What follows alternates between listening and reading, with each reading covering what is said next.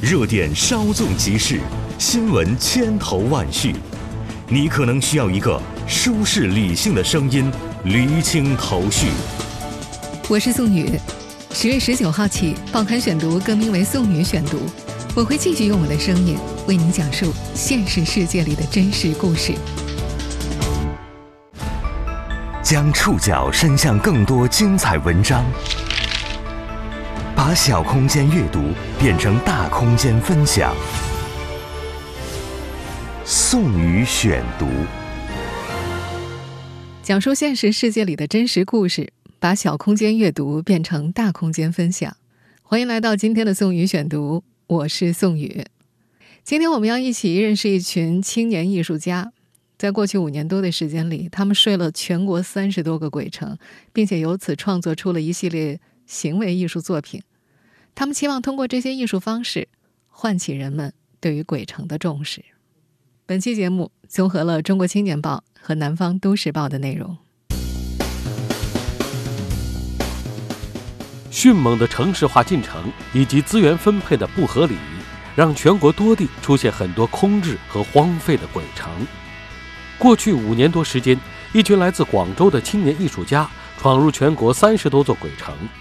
我们去睡，也就等于我们把在都市里面的生活移植到这个鬼城里面。他们在鬼城里生活，在鬼城里睡觉，通过影像、行为、绘画等方式记录关于鬼城的独特生活体验，唤起大众对鬼城现象的重视。他们说，他们想睡到全中国没有鬼城为止。宋宇选读，今天和您一起认识睡鬼城的年轻人。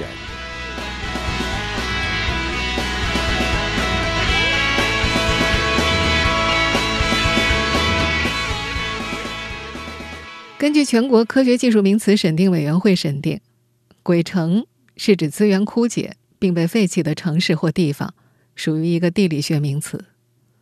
随着城市化的推进，全国各地出现越来越多新规划的高标准建设的城市新区，但这些城市新区因为空置率过高，鲜有人居住，一到夜晚漆黑一片，他们都被形象地称呼为鬼城。从二零一五年开始，以黄海清为首的七位广州青年画家组成了一个叫做“二打六”的艺术家团体。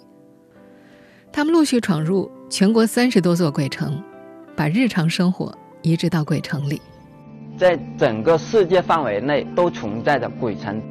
我们所处的社会里面，我们的资源非常缺乏，但是在我们的周围很多鬼城毫无边际的是空着的。我们从广州出发，到了全国各地，至少有五十个以上的鬼城。当我们真正去里面跟他发生了关系，跟他有一些对话的话，应该就是三十来个。谁叫你那么胖说话的这位就是黄海清，他和他的六位小伙伴在过去五年间，在鬼城里喝茶、做饭、过夜，以一种介于严肃与不严肃之间的行为，打破既有的艺术创作规则。让更多的人关注鬼城现象。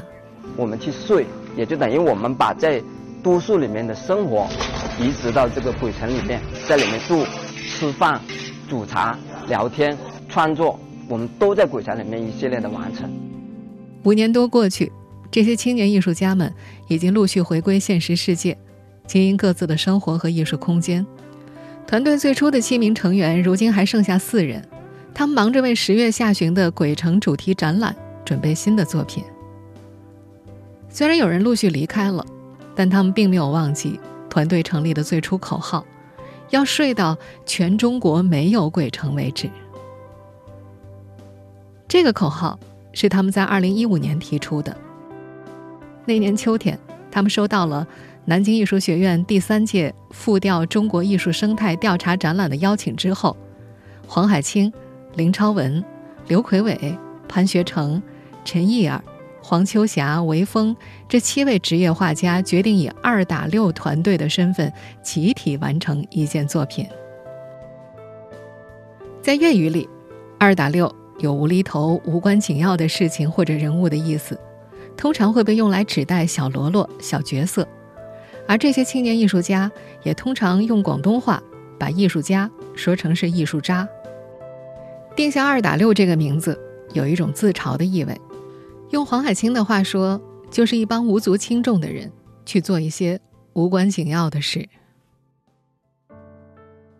在以广州美术学院为主流的广东画家圈子里，毕业于广东工业大学艺术设计学院的这几个艺术青年挺边缘的，他们的作品不受重视，想法也不被认可。几个年轻人一拍即合，干脆就去瞎搞一番吧。那几年，广州的物价和房价都在飞涨，原本四块钱就能吃一顿的快餐，过个年就突然涨到了十块。讨论方案的时候，鬼城这个议题引起了大家的兴趣。他们想，那么多人买不起房子，却又有那么多房子烂尾或空置，既然有房没有人睡，那我们就去睡一下吧。虽然这几位画家都是油画方向出身的，但对于二打六这帮人来说，行为艺术和架上绘画在本质上是一样的，都是创作和表达。这次他们的画布是鬼城。在二零一五年南京的展览开幕当天，二打六没有一个成员在现场。那时他们身处南京路口的一处鬼城，当时还没有直播平台呢。他们买来监控摄像头和信息卡，把活动影像实时投影到展厅的一面墙壁上。在一排排铁盒一样的烂尾楼前，他们生火，把水烧开，用砖头垫起小桌板，把广东人钟爱的茶具摆上去。鬼城里。来了人间烟火，看上去是一幅怪诞的画面。团队成员潘学成解释，这种对比和反差感正是他们想要呈现的，就想让大家去思考，为什么在人住的房子面前，人的存在却显得格格不入了呢？那次展览持续了一个月，他们以广州为起点，一路北上，跨越了大半个中国，睡了十多个鬼城。他们淌过亚热带的红土地。闻见了鄂尔多斯的霉味儿，来到江西婺源的时候，身后的烂尾楼都建着精美的马头墙。每一座荒废的鬼城背后都有故事。虽然在规划行程的时候，他们查过资料，但团队成员每到一处鬼城，依旧会在现场感受到超出想象的震撼力。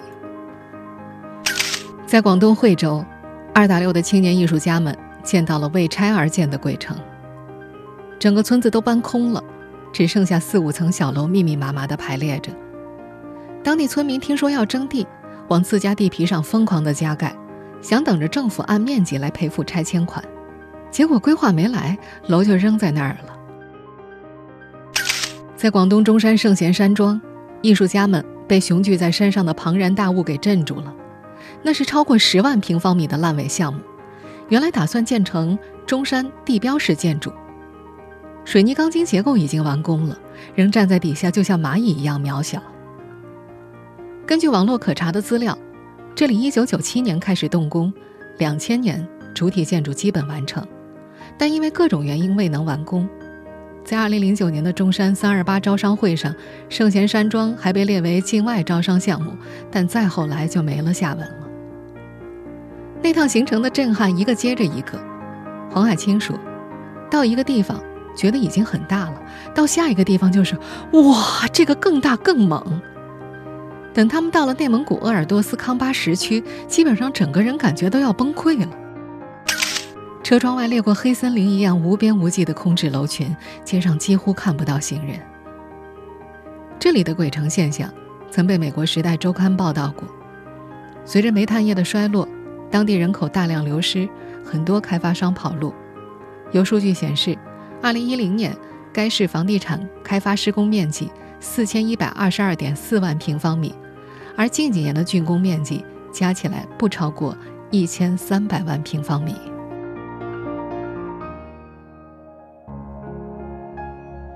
第一趟鬼城之旅给这群青年艺术家带来强烈震撼，空置荒凉的城市建筑也给他们带来了很多思考。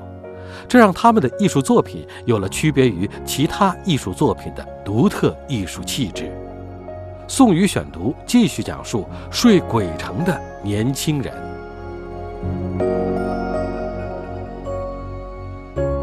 二零一五年的第一趟鬼城之旅，二打六去了六个人，挤进一部车，后备箱塞满，踹上几脚才能够盖上盖儿。大家一路聊天、唱歌、吃辣条，唯一不轻松的是黄海清。作为那个时候这个团队里唯一一个有驾照的人，他有时一天要开十几小时的车，开到脸都绿了。遇上查车，他们就抱起睡袋盖住缩在陈一儿脚边的黄秋霞，从窗外看，不超载。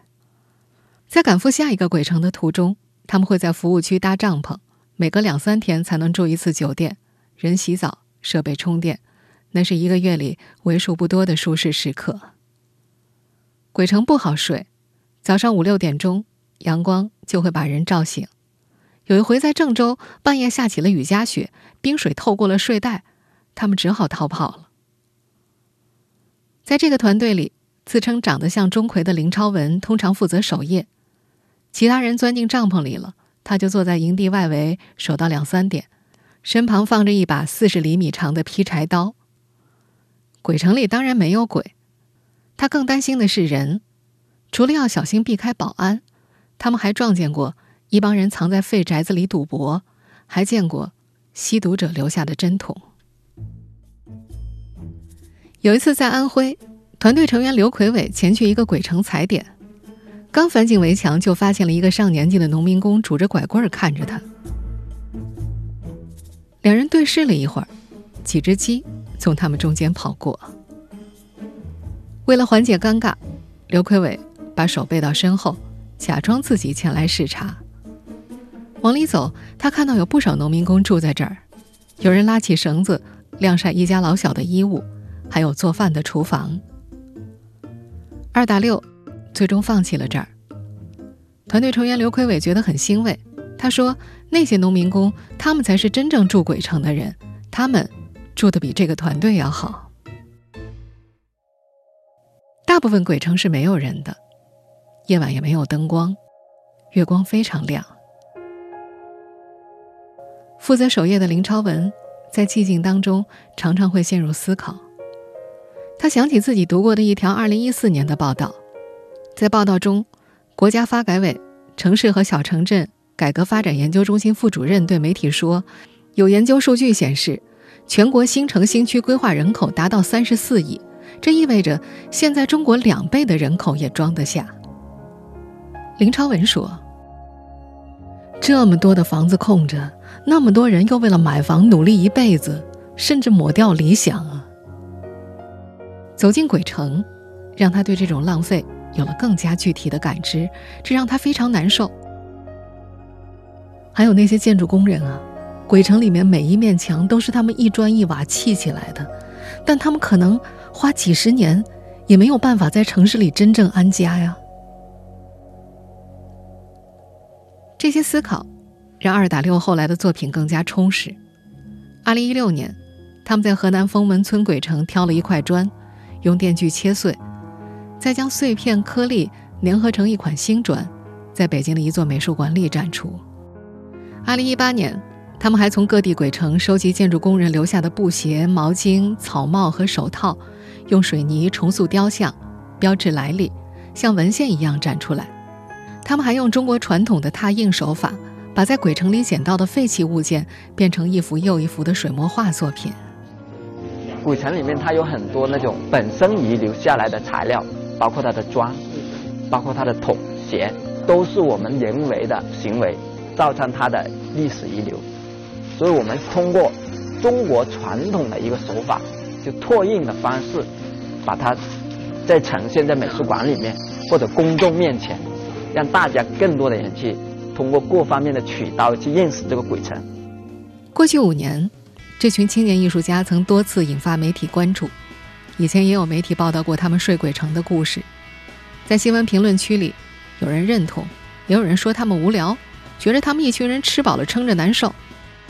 对于这些评论，二打六的艺术家们毫不介意。黄海清说：“只要有讨论，就说明这件事有意义。”刘奎伟也觉得，如果日常的工作是人类发展的流水线，那么艺术就更加前卫和创新。通过不断的尝试和探讨，艺术也许能提供看世界的新角度。二打六的艺术家们希望他们的艺术作品有力量，有改变世界的力量。但他们也明白，很多时候这种力量非常微弱，也往往只是能够把问题提出来而已。他们希望通过他们的艺术作品，让更多人关注鬼城，反思鬼城。他们觉得，这样可能就会带来改变。对外说的时候，我们会很轻松的，觉得我们是用一种很无厘头的方式去做作品。当我们做这个作品的同时，是想引起更多更多的人去关注我们所处的社会，我们生活的环境。只要你做，它就产生影响。很多公众他会思考，下次要在抉择的时候，他会做出选择。黄海清最期盼的。是他们探访过的鬼城还能活过来。一个荒废的鬼城，后来我们在去的时候，它已经发生了很多变化，它铲平了，它也在规划，对我们来说是一种很好的安慰。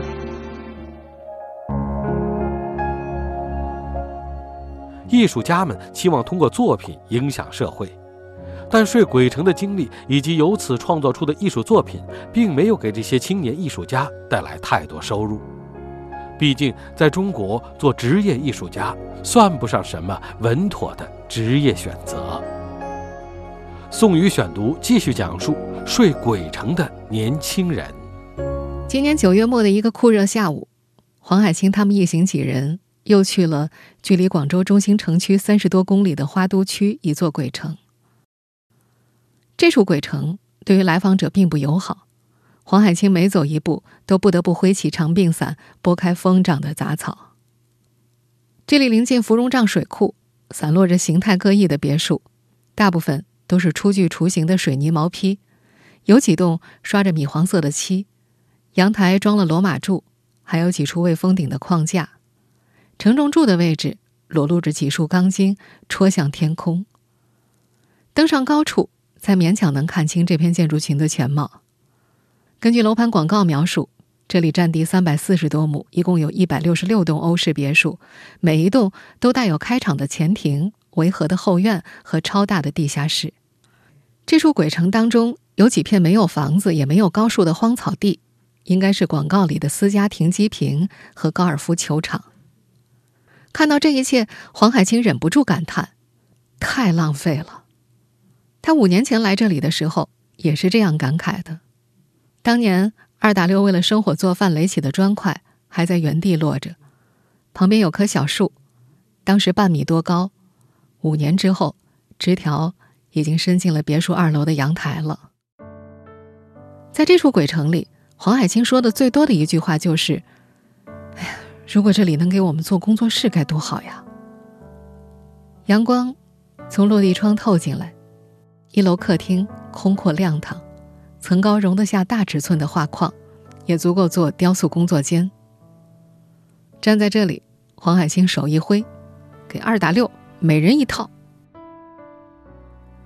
团队成员刘奎伟说：“他们这些画家对工作室的渴望非常强烈。”他说：“画家要是回到工作室，就感觉自由自在，就像是一条鱼回到他的池塘一样。”在大学毕业之前，刘奎伟畅想过自己的未来。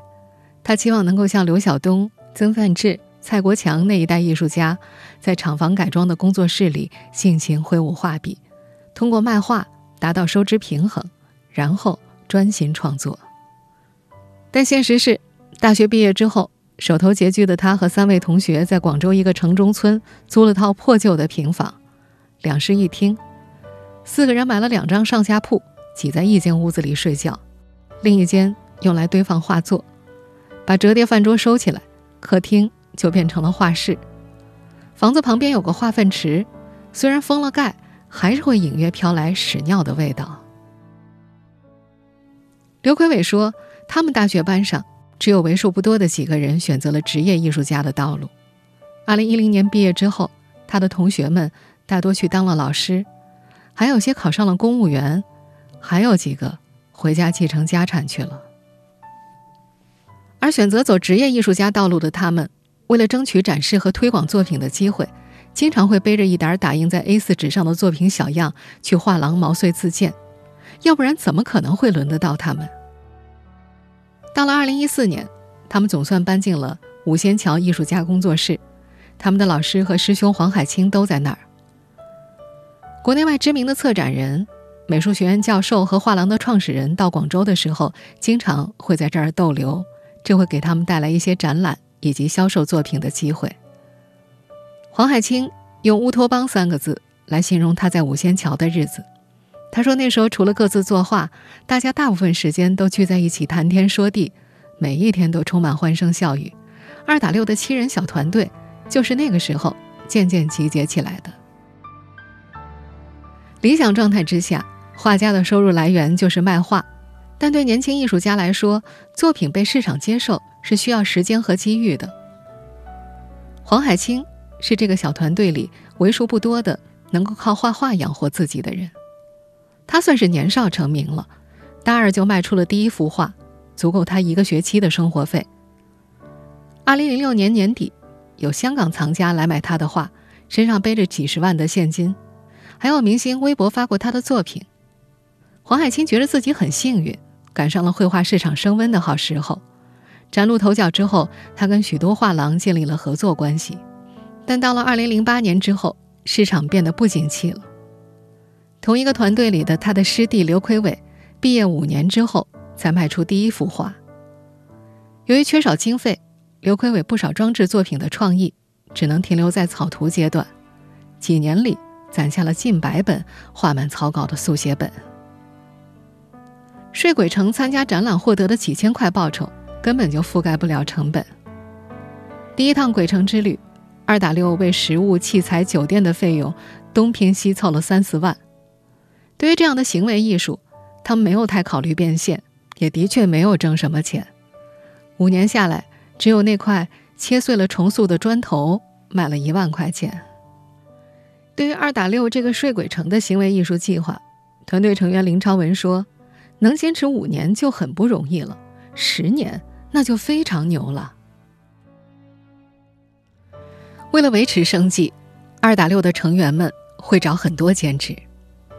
比如他们会去教少儿美术，带美术高考班，做墙绘。带高考班是要早出晚归的，一天六课，但几个月下来能有一笔不错的收入。还有一次，黄海清、林超文等三个人跑到天津去更换壳牌的高炮广告牌，干这活儿得搭脚手架，爬到四五层楼高的高度，换一个能够挣六七千。别的工程队五天换一个。他们三为了挣钱，一天就换了两个，再加上去加油站更换标志贴纸，一个半月下来净挣十万多块，然后又去睡鬼城了。团队成员林超文把兼职打工当成一种体验，从生活中为艺术创作提取养分。他说：“反正有手有脚啊，什么都可以做，也没有什么丢人的。”艺术创作并不能维持这些青年艺术家的生计。五年下来，这个原本想睡到中国再没有鬼城为止的艺术创作团队，陆续有人退出，生计是他们必须要面对的现实问题。宋宇选读继续讲述睡鬼城的年轻人。做艺术为什么非要那么苦？在一次睡鬼城的旅程当中。团队成员陈意儿想了一路。出发前，这个女孩向家人朋友借了一万多块，觉得自己很没有尊严，像过街老鼠一样。在广州，为了赚房租，她在幼儿园和培训机构教画画，体力和脑力的消耗让他无法专心创作。二零一五年年底，从鄂尔多斯回来，他请大家吃了顿饭，第一个退出了二打六。他回了佛山老家，在那儿，两千八百块就能租一套四室两厅的房子。他用其中一个房间画画。他笑称自己现在不常出门，也不需要买很多衣服，一家三口吃的不多。从事设计工作的丈夫支持他创作，夫妻俩正在建一座四层小楼，打算留出一层当工作室。陈燕儿觉着自己的作品还不够成熟，但她说，既然决定这辈子做一件事。那就按照自己的节奏来。为了隔绝外界的压力，他还把朋友圈关了。陈意儿的退出让另一位团队成员刘奎伟很是失落，有段时间甚至不知道怎么和陈意儿说话。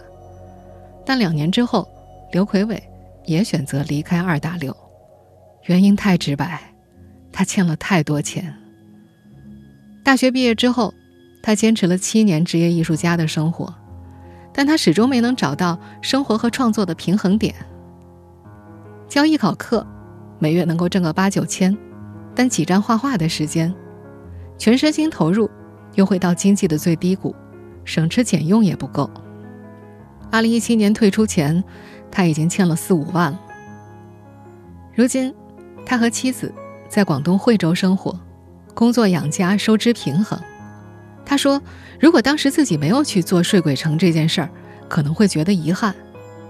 但是，艺术创作现在暂时被他摆在了次要的位置。”团队里的另一位女性成员黄秋霞也在二零一八年选择退出二大六。她回到家乡清远当了老师，生活变得规律而平淡，跟之前比像是两个世界一样。他结了婚，2020年刚刚做了母亲。昔日伙伴一个个退出，让团队组织者黄海清心情很复杂。他既想这些伙伴们留下，又愿意他们走。他时常怀疑二打六到底有什么用，有时候一个人在被窝里控制不住流泪。但睡醒之后，又振奋地琢磨接下来做什么作品，下次要去找哪个鬼城。他形容就像是恋爱一样的感觉，不断的闹，不断的要分开，又分不开。如今这个睡鬼城的艺术创作团队还剩下四个人：韦峰在清华大学美术学院攻读博士，黄海清、林超文和潘学成还在广州。黄海清反复强调。二打六是一个灵魂，跟人数没关系，就像是一张画一样，画了二十年还觉得不够好。虽然不会时时刻刻都在画，但是他们总会继续下去。他们不会忘记他们最初的初衷。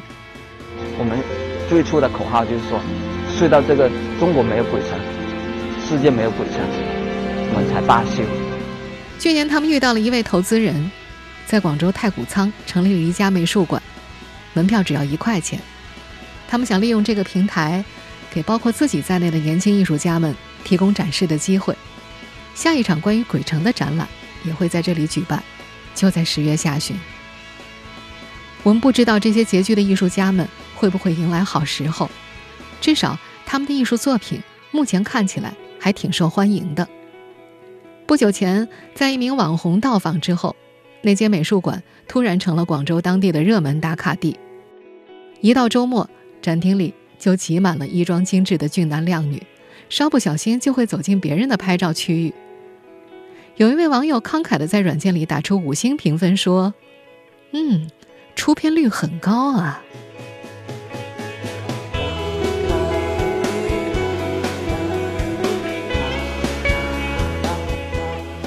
听众朋友，以上您收听的是宋宇选读《睡鬼城的年轻人》，我是宋宇。本期节目综合了《中国青年报》《南方都市报》的内容。收听节目复播，您可以关注节目的同名微信公众号“宋宇选读”。我们下期节目时间再见。阅读可以是私密的享受，也可以是公开的分享。现实是最难阅读的一本书，角度不同，自有不同呈现。宋宇选读。记录新闻现场，呈现多方声音，讲述现实世界里的真实故事。